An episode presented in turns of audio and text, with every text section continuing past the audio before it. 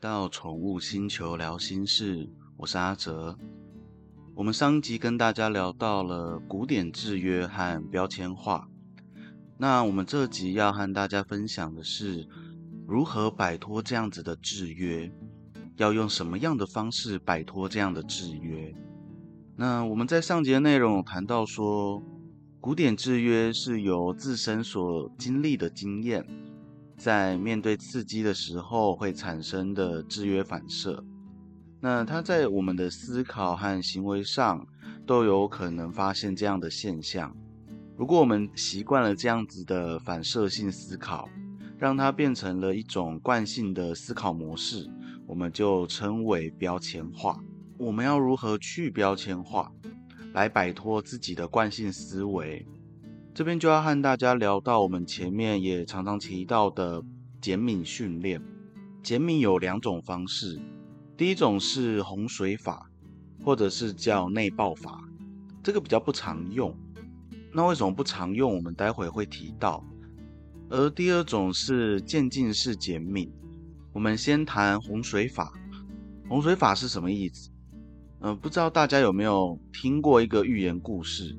就是为了锻炼小狮子的勇气和克服困难的本领，小狮子的爸妈会把它推下山谷，让它自己想办法爬上来。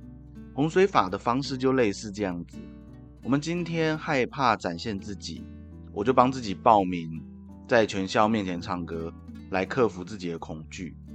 就像我在 Parkes 开这个频道一样，有一部分原因也是为了克服我自己会害怕表达的这个问题。那为什么我们前面说这个方法比较不常用？是因为洪水法、内爆法，它顾名思义，它就是一种比较激烈的方式。就像我们把一只不懂社交的狗丢到狗群里面，强迫它社交一样，这个方法是有可能会带来反效果的，就会减敏没弄好，就变成增敏了，增加了它的敏感度。就像我以前有看过一对情侣。他们带着狗去绕境，那绕境大家也知道嘛，就会放鞭炮啊，会敲锣打鼓啊。那我就听到他们的朋友还是谁吧，就跟他们说：“哎，你们这只狗好像有点怕鞭炮声呢。”结果那个男生就回答说：“哦，对啊，顺便大家出来减敏啊。”我当下，我当下听到 OS 真的是 “Oh my god”，这个不要说减敏了，根本就是在增敏，也不可能说啊，我是。我就直接走过去跟他说：“我是训练师啊，你应该要怎么做怎么做。”别人也会觉得我很奇怪，啊，就也是希望那只狗过得还好啦。那也希望家里如果有宠物有过类似的经验，所以变得比较容易焦虑的，都可以来咨询，来找我咨询或者是疗愈，来帮他重新适应这个环境。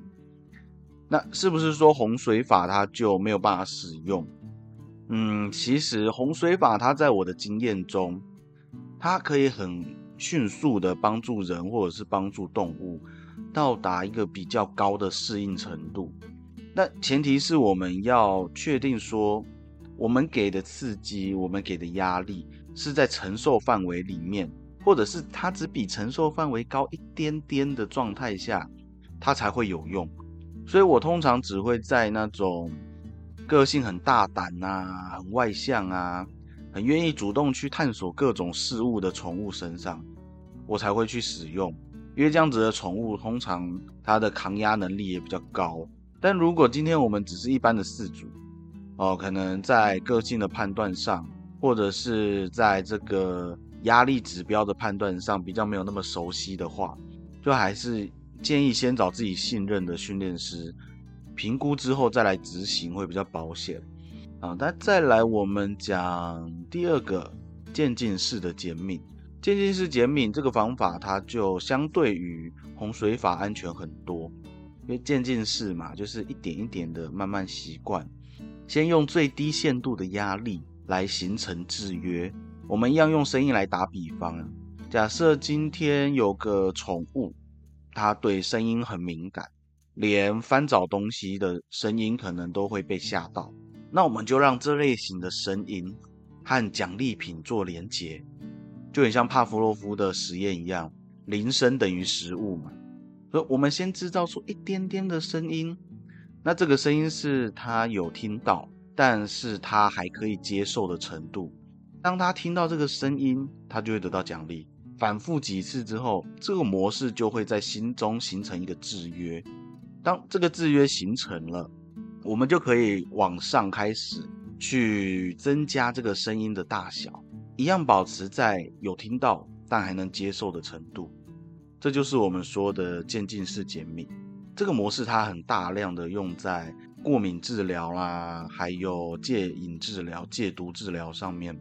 用在过敏治疗上面是为了逐渐提高我们对过敏源的适应程度，来降低过敏源的敏感度。那在戒瘾治疗上面，是为了让患者逐渐接受身体不摄入这些成瘾物质，从而达到断开身体摄取成瘾物等于快乐。的这个制约，但这个方法缺点就是它要付出比较大量的时间还有耐心，因为不管是人还是动物，在这种减敏的学习上，它会有一个极限在。那这个极限会随着我们每天反复的训练不断的提升，但是每个人每个动物它在吸收的程度是不一样的。可能说我们今天可以把声音往上提高三个 level 好了。但明天却只能提高两个 level 就紧绷了，甚至有可能会倒退一个 level，这个都是有可能的。